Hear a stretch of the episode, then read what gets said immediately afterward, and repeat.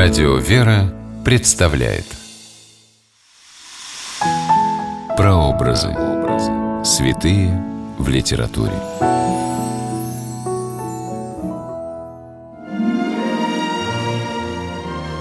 В XIX веке репертуары российских театров не обходились без широкомасштабных костюмированных пьес на исторические темы.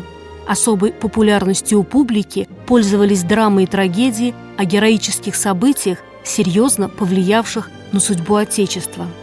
Здравствуйте, с вами писатель Ольга Клюкина с программой «Прообразы. Святые в литературе». Сегодня мы говорим о благоверном князе Дмитрии Донском и трагедии Владислава Озерова «Дмитрий Донской». Место действия – Древняя Русь. Время действия – вторая половина XIV века.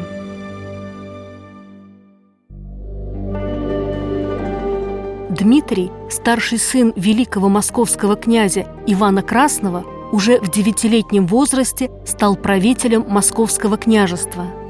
Имея своими духовными наставниками святителя Алексея Московского и преподобного Сергия Радонежского, князь Дмитрий всю свою жизнь посвятил делу объединения русских земель вокруг Москвы и освобождению Руси от монголо-татарского ига.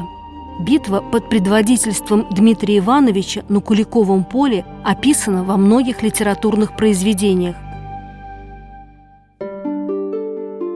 В начале XIX века к этому историческому сюжету обратился русский поэт и драматург Владислав Александрович Озеров, создав трагедию в стихах «Дмитрий Донской». Действие пьесы происходит накануне решающей битвы с татарами – Главный герой, князь Дмитрий Донской, призывает соратников сбросить, наконец-то, татаро-монгольское иго.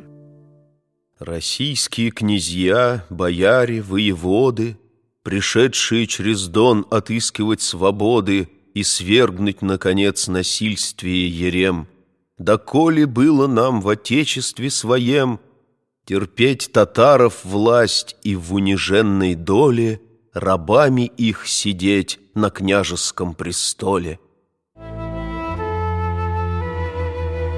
Трагедию Дмитрий Донской Владислав Озеров написал в 1807 году, и в первой половине XIX века она с большим успехом шла на сценах российских театров.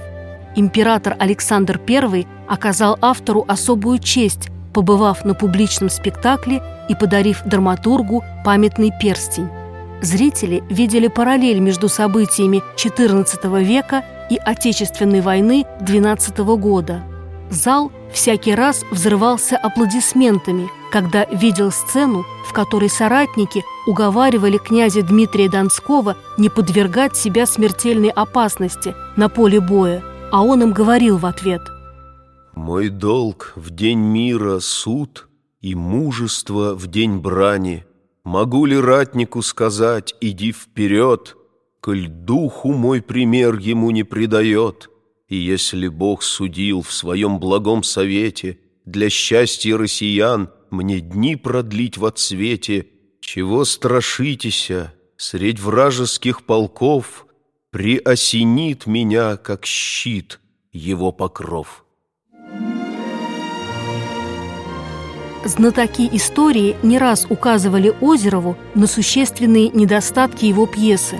В угоду модному в XIX веке литературному направлению под названием «сентиментализм», когда в произведении должно было быть как можно больше чувств и мелодраматических переживаний, автор ввел в пьесу вымышленную и явно искусственную историю любви князя Дмитрия к некой княжне Ксении – Хорошо известно, что московский князь Дмитрий Иванович был женат, благочестив и счастлив в браке. Князь Дмитрий Донской умер в возрасте 38 лет, оставив своим сыновьям московское княжество, которое за годы его правления увеличилось в несколько раз. В пьесе Озерова Дмитрий Донской звучит наказ главного героя хранить Русь от посягательства врагов. Так лучше жить пристать или вовсе не родиться – чем племенам чужим под иго покориться. С вами была Ольга Клюкина. До новых встреч в авторской программе «Прообразы. Святые в литературе».